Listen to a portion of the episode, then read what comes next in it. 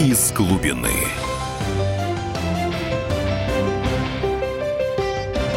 Это программа Дмитрия Альшанского, микрофона. Э, это я, Владимир Варсобин, э, появившийся здесь да, на днях. Э, сегодня будем говорить о разных темах, но начнем, конечно, все-таки, я думаю, с...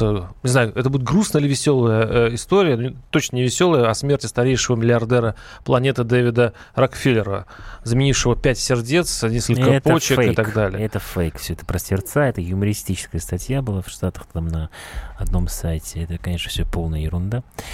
И это очень логично, потому что вообще этот самый покойный Рокфеллер, он стал каким-то жупелом для конспирологии, безумный совершенно. 101 год человеку было. да, ну вот э, я говорю, что мы на самом деле, что был человек, не, мы не знаем, естественно. Да?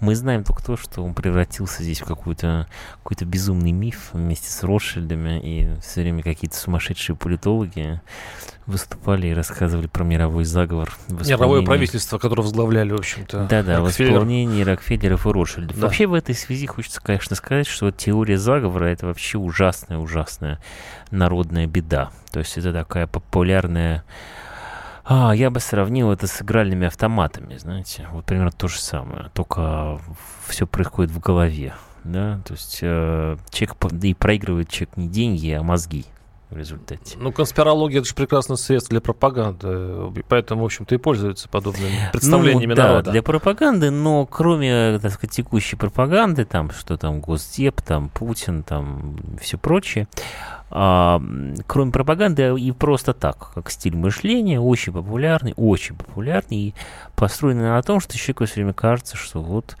есть какие-то великие важные э, силы, которые сговорились, и все, что происходит вокруг него, что происходит в новостях и так далее, это все результат э, какого-то такого вот хитрого плана, понимаете? Ну, это совершенно чудовищно. А кто был на самом деле Дэвид Рокфеллер? Просто бизнесмен, который просто повезло когда-то. Ну, слушайте, я думаю, что не, ну как повезло. Ну, повезло, что он С родился. рождением, да, да, сразу. Да, он да, внук внуком, того да, самого. Да, да, да, Первого миллиардера. Да. Мира. Ну, наверное, да. Я не знаю, он был в каких... Он был, по-моему, братом, да, вот э, Рокфеллера, который был вице-президентом США. Вот, они вообще были друзья же Советского Союза, вот, в смысле, потому что это как раз, когда Рокфеллер был вице-президентом, это были 70-е годы, это была эпоха Никсона и Форда, и очень хорошие были отношения с э, Брежневым, Косыгином и компанией.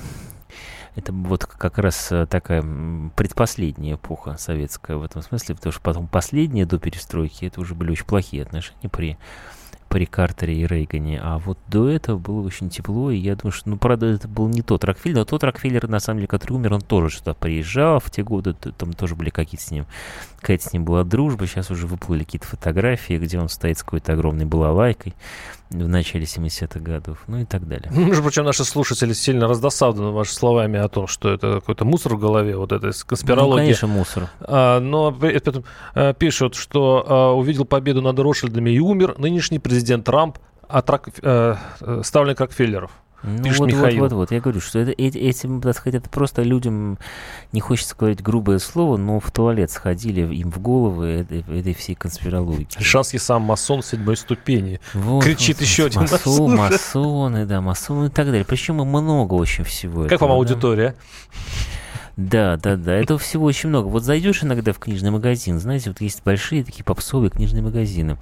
И там э, разделы, посвященные истории, политике, каким-то общественным наукам. Это просто приходишь, просто плакать хочется от того, как все это замусорено каким-то нечеловеческим бредом про, э, так сказать, древние цивилизации Атлантиды, так сказать, э, какие-то потерянные сокровища Гитлера в Шамбале, значит, заг, вот заговор, да, Ротшильдов, э, так сказать, и все остальное. Это, ну, просто кошмар. Но людям это действительно это очень нравится. Это, это такая вечно зеленая тема. Я думаю, что она будет существовать столько, сколько будет существовать вся эта массовая культура применительно к политике. Ну, а человеческий мозг ведь не терпит э, такого хаоса. Хочется думать, что есть какой-то центр принятия решений. Я бы сказал, что он не только не терпит, как бы ему не только не нравится, да, хаос, но ему вообще не им как бы ну, как бы нужно обладать определенной культурой, чтобы понимать, какую большую роль в нашей жизни играют очень простые вещи да, вообще, так сказать, как бы это такая сложная, понимаете, для людей мысль, что на самом деле простые вещи играют намного более важную, важную роль, чем, чем вот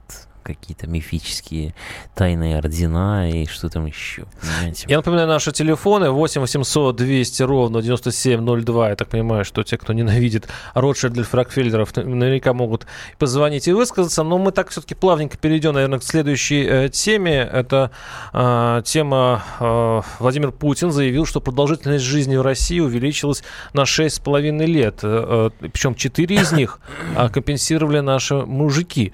Они сократили расставание, э, свое отставание от женщин, э, которые, конечно, там около 80 лет они живут. Такое ощущение, что мужики тоже стали меньше пить в связи с кризисом, и поэтому стали дольше жить. Или у нас медицина стала лучше? Нет, Несмотря на ну, все наши крики надо проклятия. Просто, к сожалению, просто все эти цифры, я, честно скажу, не верю, потому что в них нужно очень подробно разбираться, причем как бы даже не самим, а с участием каких-то квалифицированных очень социологов, потому что это все, как правило, выдернуто из контекста. Понимаете? И э, размахивают этими цифрами как с одной целью, так и с прямо противоположной, всегда как бы выдирая их из контекста.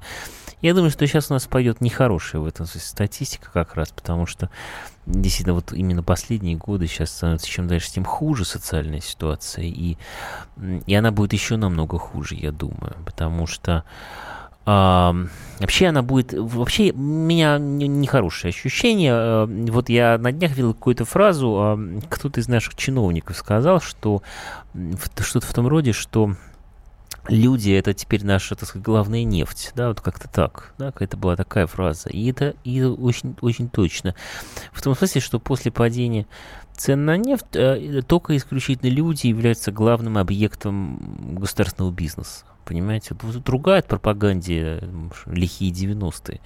А на самом деле лихие 90-е, глядя из 2017 года, это было блаженное время, потому что чем занимались все тогдашние олигархи? Они делили крупные промышленные объекты, понимаете? Люди совершенно не задумывались о том, что они живут там в квартирах и платят копейки, так сказать, за ЖКХ, да?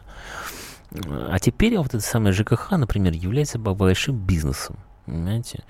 Э, и, и накручивают это все, да, то есть на, на, на это ЖКХ накручивают эти, так сказать, налоги на сборы за капремонт, на сборы за капремонт накручивают рыночный налог на недвижимость, на это, так сказать, накручивают, если вы там будут сейчас накручивать, что если вы не заплатили какое-то время, будет еще дополнительный налог отдельный на платежи и так далее, и так далее, и так далее. То есть будут выжимать из людей э, все до конца, понимаете? Я думаю, что это, во-первых, может привести к совершенно неконтролируемым политическим последствиям, которыми с удовольствием кто-нибудь воспользуется. А во-вторых, это и в смысле, так сказать, э, настроения людей, их самочувствия и всего остального, я думаю, что это будет играть тоже очень важную роль. Потому что, ну, социальная ситуация... Но откуда цифры эти взялись у Путина? Ну, я говорю, а что это, надо разбираться. Это я, не... Не, я не буду притворяться, я не знаю. Это я, я уверен, что это выдернуто из контекста понимаете, всегда. Это что, когда это было, понимаете, в какое время, что, ну, что там говорить. Просто чем э, хуже экономическая ситуация, тем меньше у людей время на всякие э, разрушительные для организма развлечения. Нет, почему? Наоборот. Э, вот, кстати, сократилось потребление водки за последнее время. Я ну, не может, знаю точно цифры, она могла сократиться, потому что водка стала слишком дорогой, и перешли на всякие суррогаты. Это тоже возможно, понимаете. 8 800 200 ровно 9702 наши телефоны. Э, у нас остается минута до перерыва. Э, и мы, наверное, все-таки за закончим эту социальную э, тему. Кстати говоря, я помню нашу прошлую передачу, связанную с московскими пятиэтажками, которые будут крушить и ломать. Вы говорили такие же апокалиптичные вещи. Вас как-то разубедило дальнейшее развитие ситуации? Нет, нет, наоборот, я думаю, что это полный кошмар, я в этом уверен. И Можем еще продолжить эту тему после рекламной После рекламы, да. 8 800 200 ровно 9702 у нас а, в эфире Дмитрий Альшанский, я напоминаю. И а, у нас будет много еще других тем через несколько минут, так что оставайтесь с нами. Из глубины.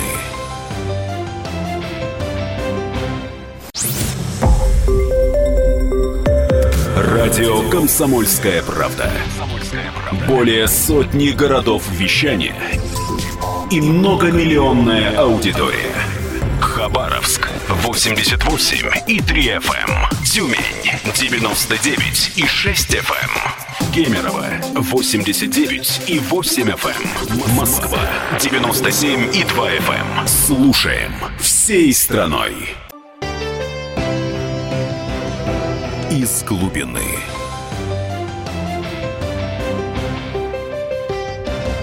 Продолжаем программу Дмитрия Альшанского, микрофон Владимир Варсобин. И мы на предыдущей части остановились на этих, которых скоро снесут эти пятиэтажки в Москве, а, так как мы тихо перекинулись этой историей с ЖКХ. Неужели... Э, то есть вот мы говорили об этом э, неделю назад, о том, что их снесут э, в, не в интересах москвичей, а я говорил, подождите, давайте еще по, по, по, по, ну, посмотрим, конечно, что будет это, дальше. Да, это Может большой... все будет хорошо, Нет, не будет хорошо. Это большой распил бабла направленный на то, чтобы поддерживать из бюджета стройкомплекс и отжимать э, дешевое жилье и небогатых людей из пределов относительного центра московского. То есть на первом этапе отжимаем этих людей, забираем эту землю и распиливаем бабло на, так сказать, том, кто забирает эту землю и что он там строит. А на втором этапе опять распиливаем бабло за счет того, что из бюджета выдаем строительным компаниям значит, э, компенсации за те квартиры, которые, соответственно, получают люди, которые э, переселяются. Да? Естественно, что все это делается с, с, с безумной коррупцией, перекладываются деньги из кармана в карман, там, ну и так далее, и так далее. Все это очевидно. Кроме этого, мы сейчас уже начинаем смотреть на то, как будет грандиозный распил очередной на плитке. Это просто, ну, вызывает, ну, такое отвращение, понимаете, за, за суммы этих контрактов, на которые можно было бы помочь э, любому нашему городу, понимаете, где очень плохие дороги, ямы, вообще кошмар, понимаете? А вы знаете эти цифры? Ну, давайте посмотрим. Ну, это понятно, что это огромные деньги. Я уже забыл, честно вам скажу. Но угу. это безумные, безумные деньги для России, понимаете, провинциальные. И за эти деньги они все время перекладывают эту плитку. Угу. Это просто невыносимо, честно говоря.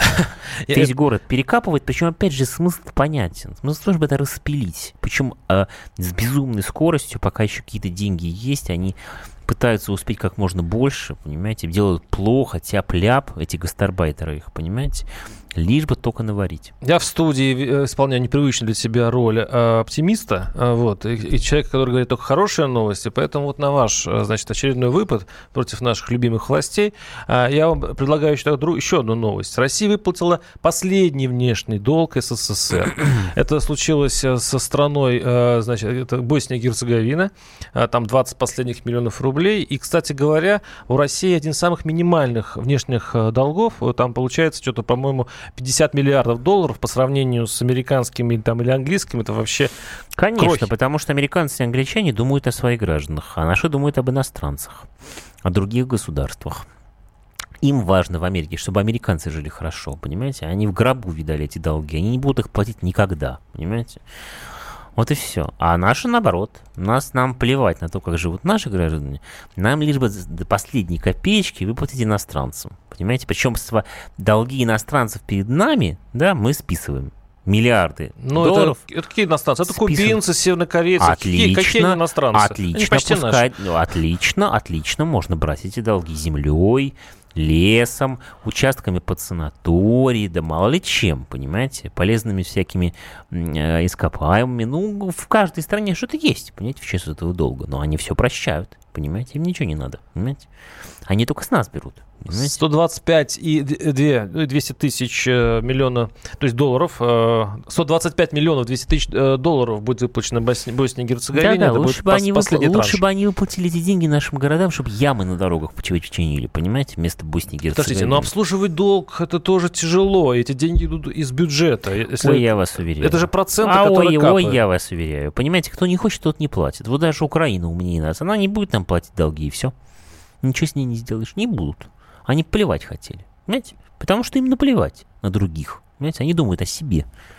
Подожди, и а только в, Российская в чем Федерация... смысл? Сидят чиновники и э, творят антироссийский заговор, э, отдавая деньги за рубеж. Нет, ну просто, Я просто, а просто чиновники не зависят от избирателей никак. Понимаете, в нашей стране нет никакой взаимосвязи между властью и населением. Поэтому власть заинтересована в чем? Она заинтересована в том, чтобы налаживать отношения с иностранцами.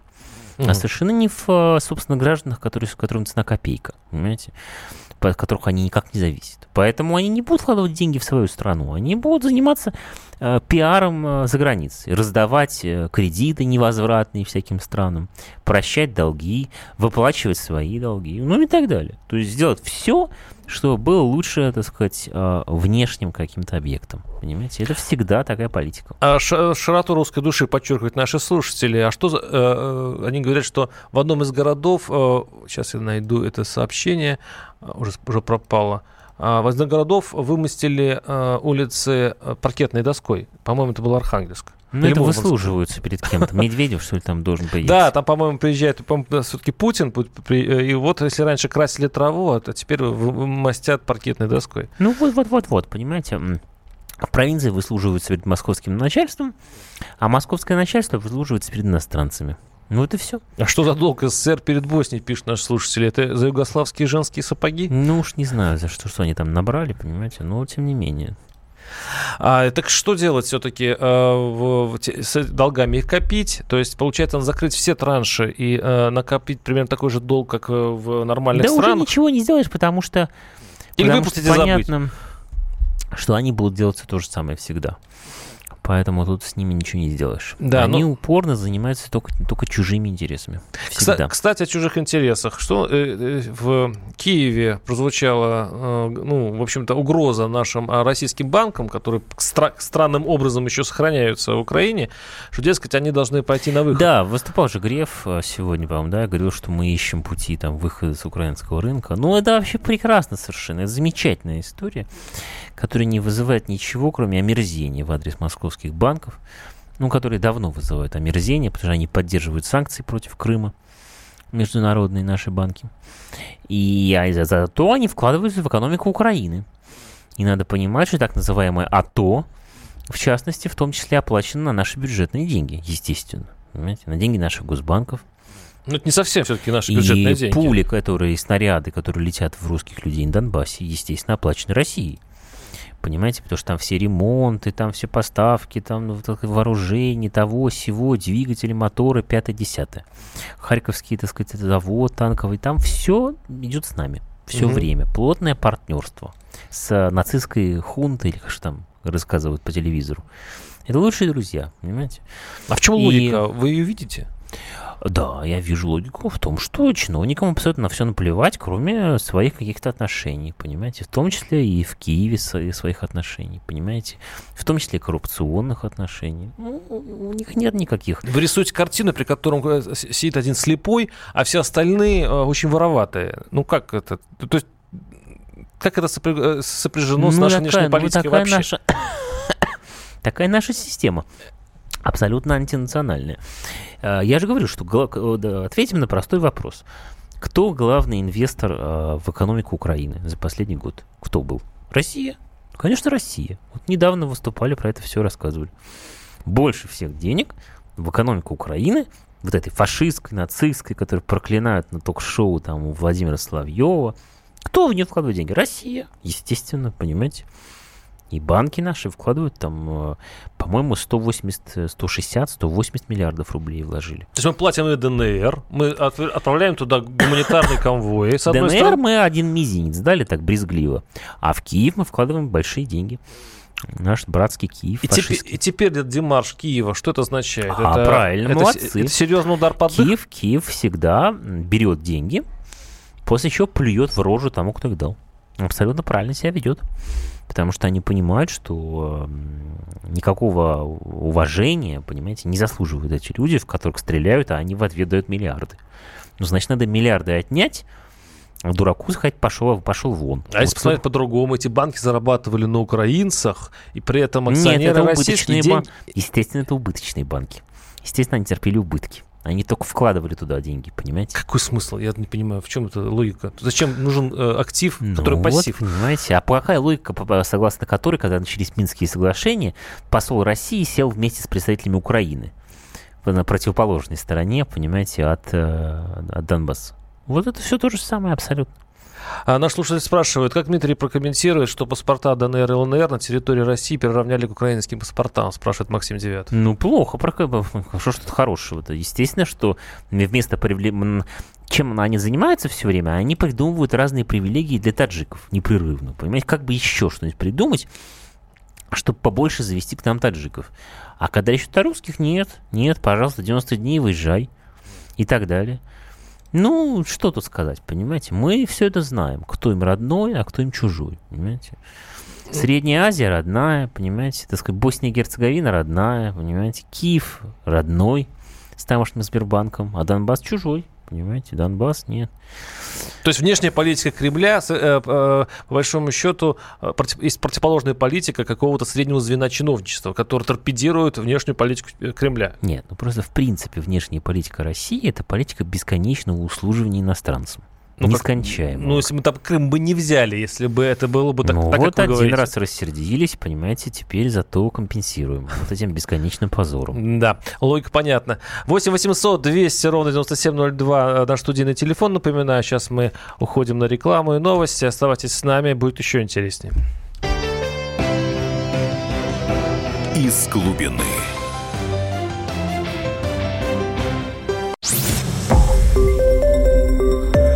Радио «Комсомольская правда». Более сотни городов вещания и многомиллионная аудитория. Ставрополь 105 и 7 FM. эм. Севастополь 107 и 7 FM. Калининград 107 и 2 FM. Москва 97 и 2 FM. Слушаем всей страной. Из глубины.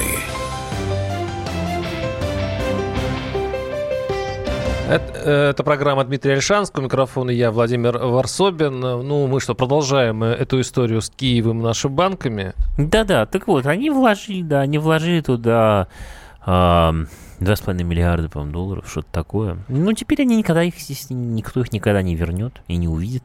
Они там продадут просто, они, им предложили продать активы. Но, как вы понимаете, никто не будет покупать по рыночной цене. Да, естественно. Понимаете, их тут без штанов оттуда отпустят.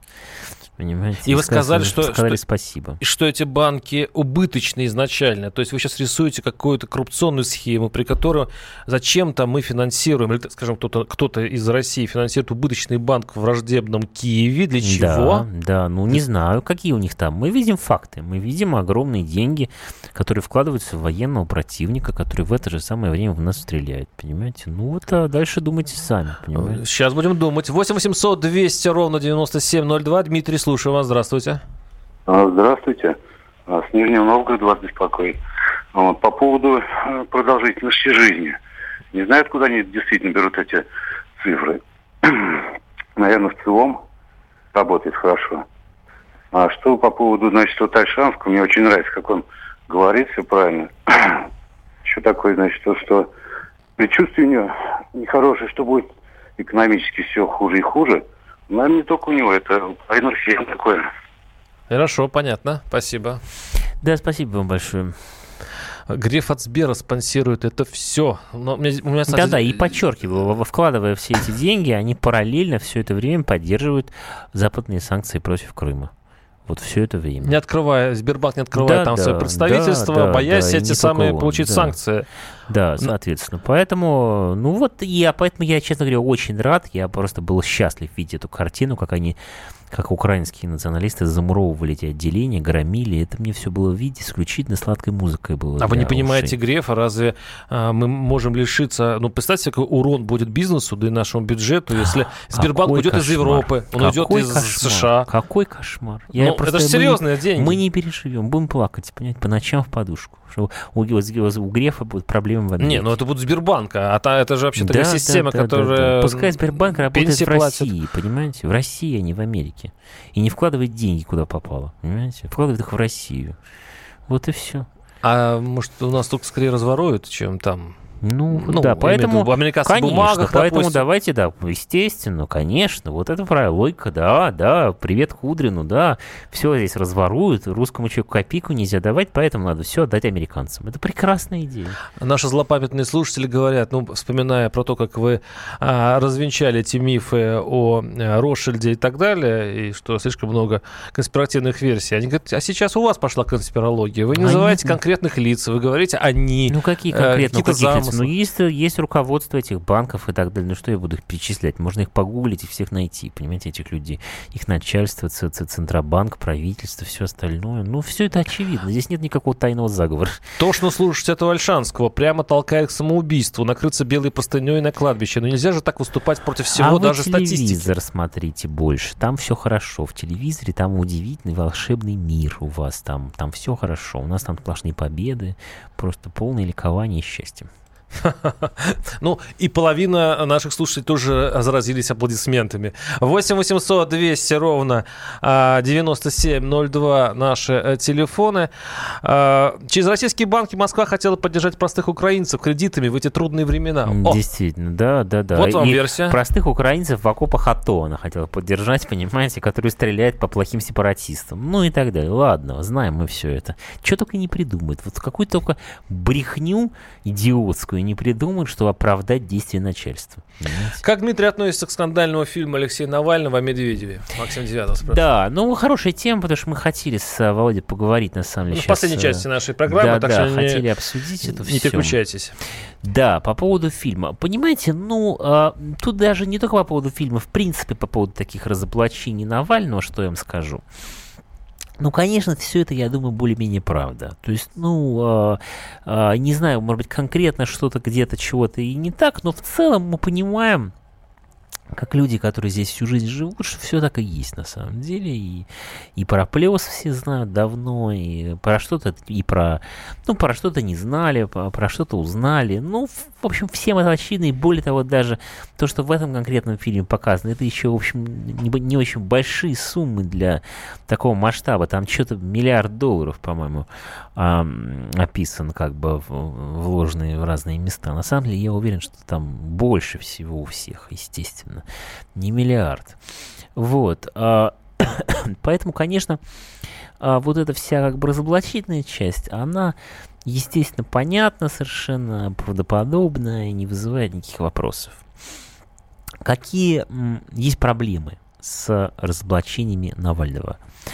Проблема есть в том, что когда вы кого-то разоблачаете вот так вот политически, да, то для того, чтобы это было по-настоящему успешно, вот, кстати, вот обратите внимание, что он давно это делает, но как бы, ну, большого успеха у этого всего нет. Народ его не понимает и не любит. Ну, то он есть... разоблачает, но народ его не любит. Нет, ну, кто-то его любит, у него есть э, значительная группа поддержки, но она не то чтобы сильно расширяется, она сложилась лет э, 5-6 назад, да, и она не то чтобы сильно расширяется, и эти разоблачения, они как бы, ну, не переворачивают ничего, да?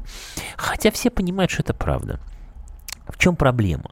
Вот одна из проблем состоит в том, что, вот я говорю, когда разоблачитель есть, да, то очень важно, чтобы люди чувствовали, что он сам не такой, как те, кого он разоблачает. Вот это вот очень важный момент.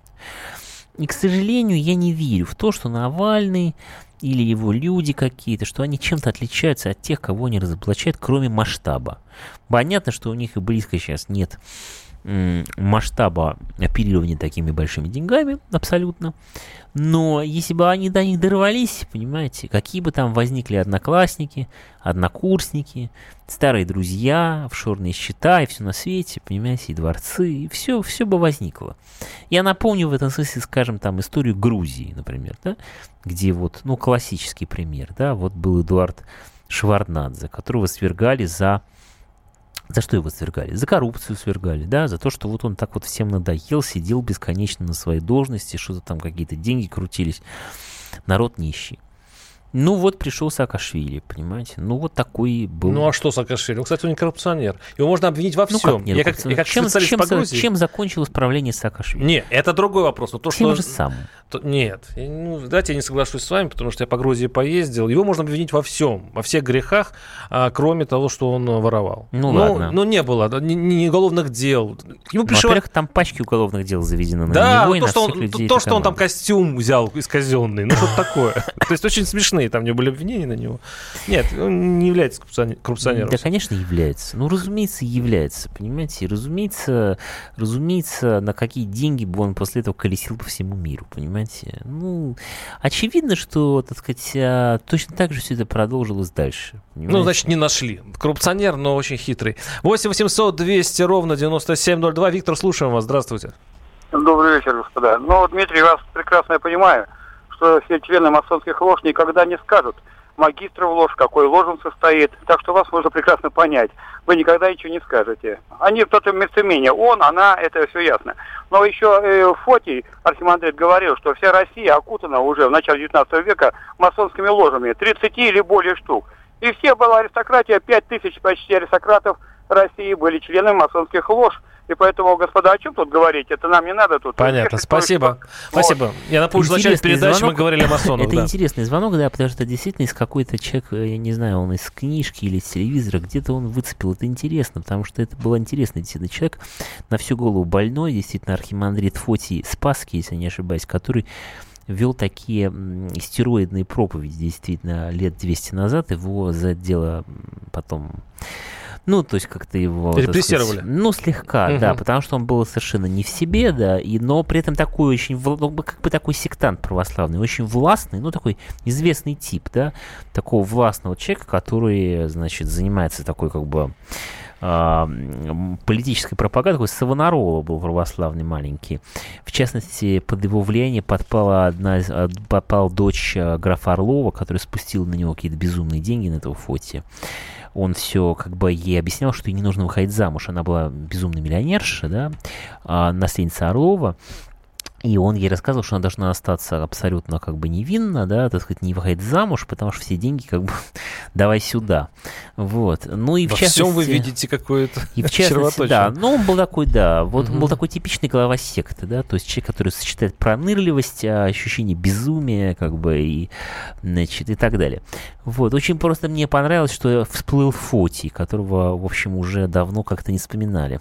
Я даже был на его могиле, около, под Новгородом есть церковь, и там вот э, на церковном кладбище где-то он, он похоронен вместе, собственно говоря, вместе с графиней Орловой. Эк нас мотнуло в историю. Да, 8... ну, почему бы и нет.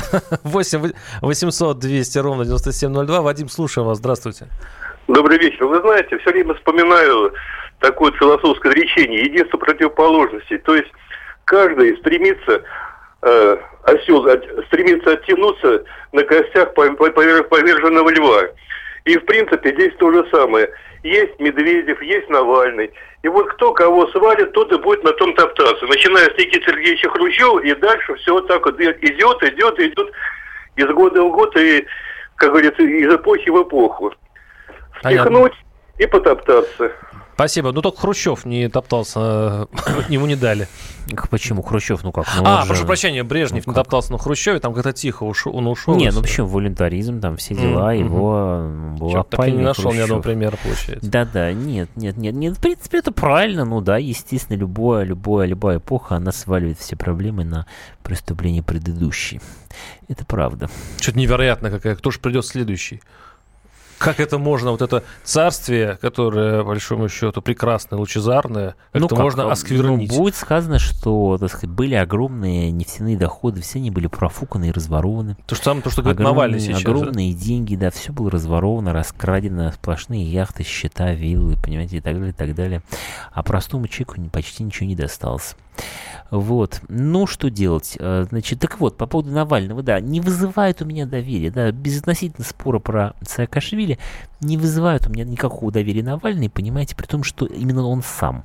При том, что э, разоблачения все понятные, совершенно очевидные, но вокруг него даже уже сейчас трутся по все эти годы какие-то личности. Ну, а какая совершенно... разница, кто говорит? Главное же, что говорит. Нет, вот хитро. Нет, нет. К сожалению, в политике имеет значение, кто говорит. Понимаете, потому что должен, лидер должен вызывать доверие. Должна быть альтернатива. Потому что когда альтернативы не видят, люди говорят, ну да, они все воры, все это мы прекрасно знаем, ну а что еще? Ну а эти придут еще больше наворуют. Пускай уж эти лучше сидят так. А о Навальном мы поговорим в заключительной части нашей передачи, тем более, что он собирается устроить несанкционированный митинг тут буквально в эти выходные, если не ошибаюсь, да? А, ну, это вещь такая спорная. Мы и поспорим. 8 800 200 ровно 9702. Оставайтесь с нами. Из глубины.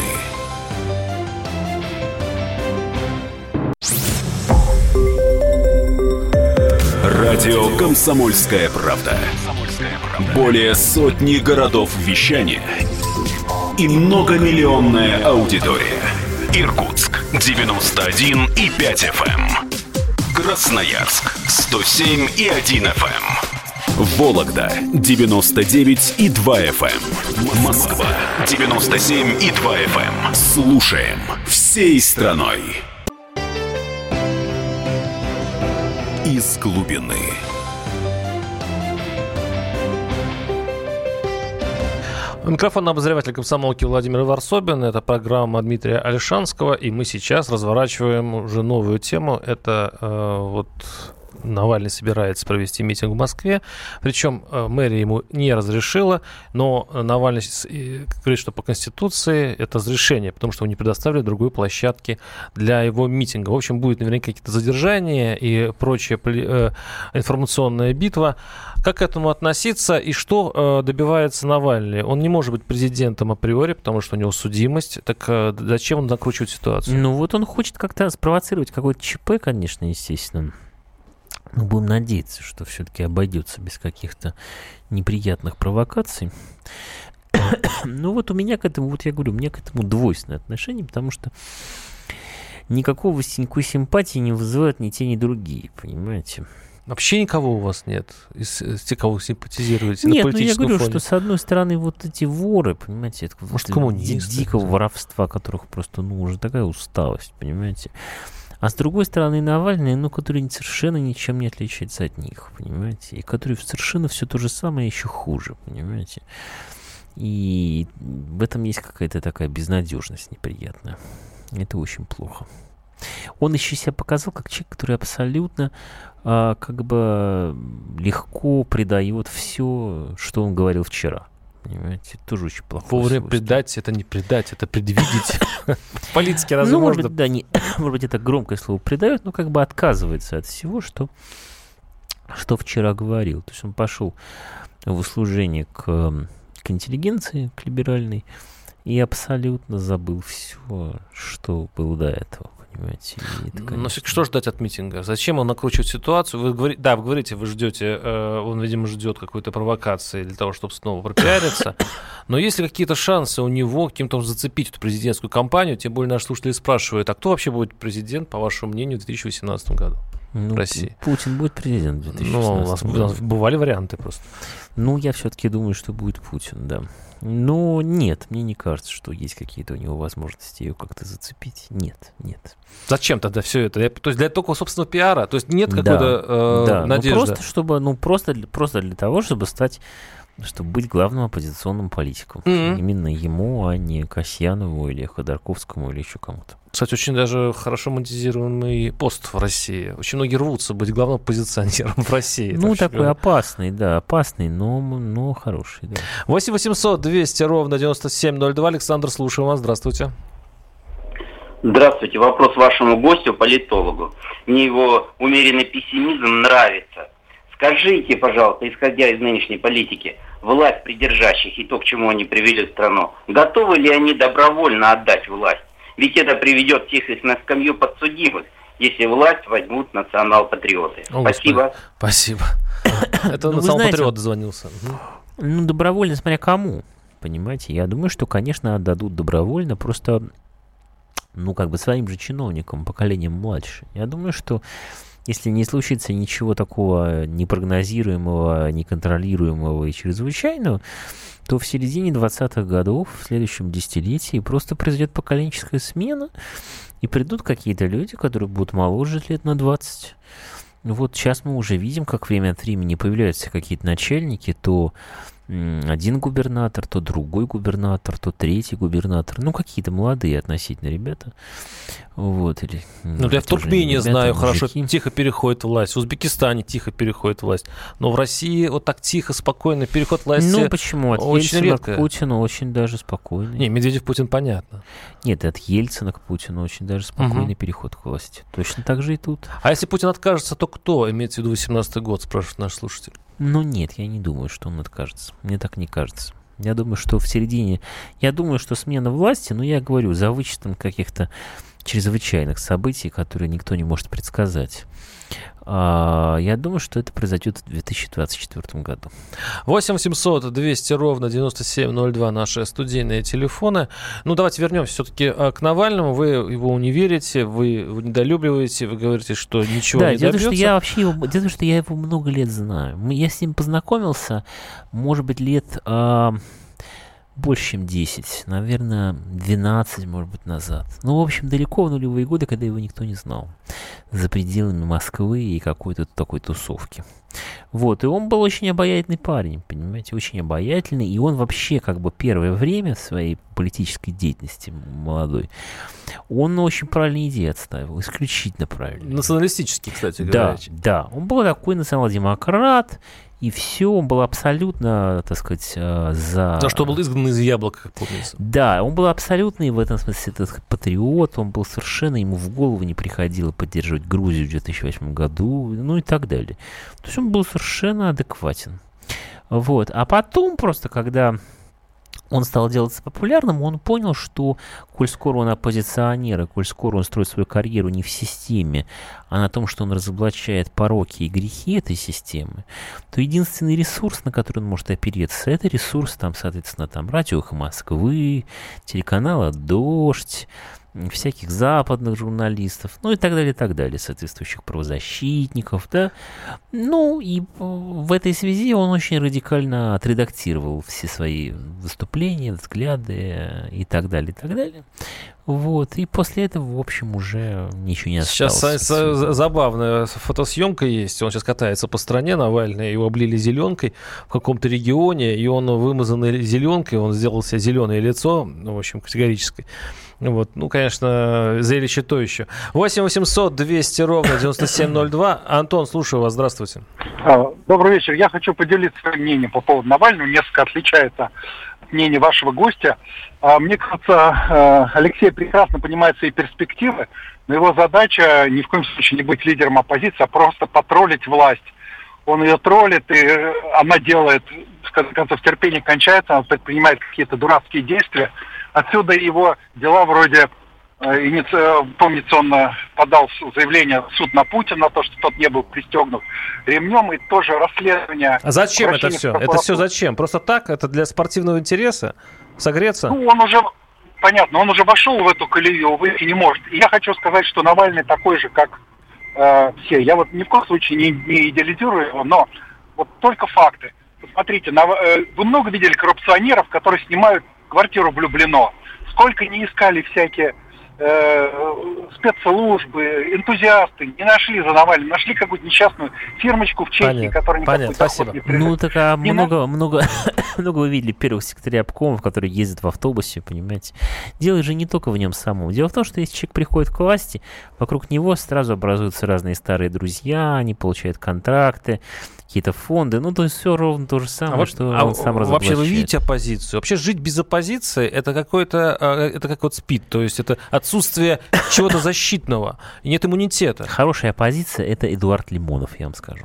Вот ну, это... только, только уже такая пожилая оппозиция. Ну, жаль, да, но все равно. Вот Лимонова я симпатизирую всю жизнь. Ну да. Ну, на этом мы и закончим. На симпатии к Лимонову. Неожиданно для меня а, нашу передачу. Я напоминаю, что у нас в, в студии был Дмитрий Альшанский. А я с вами не прощаюсь. Гражданская оборона грядет через несколько минут. И мы будем говорить о свободе прессы и о том, как чиновники уничтожают ее в регионах. Так что, мои коллеги в регионах, подтягивайтесь, звоните в студию, высказывайте свою точку зрения. Оставайтесь с нами. Услышимся через несколько минут. Из глубины.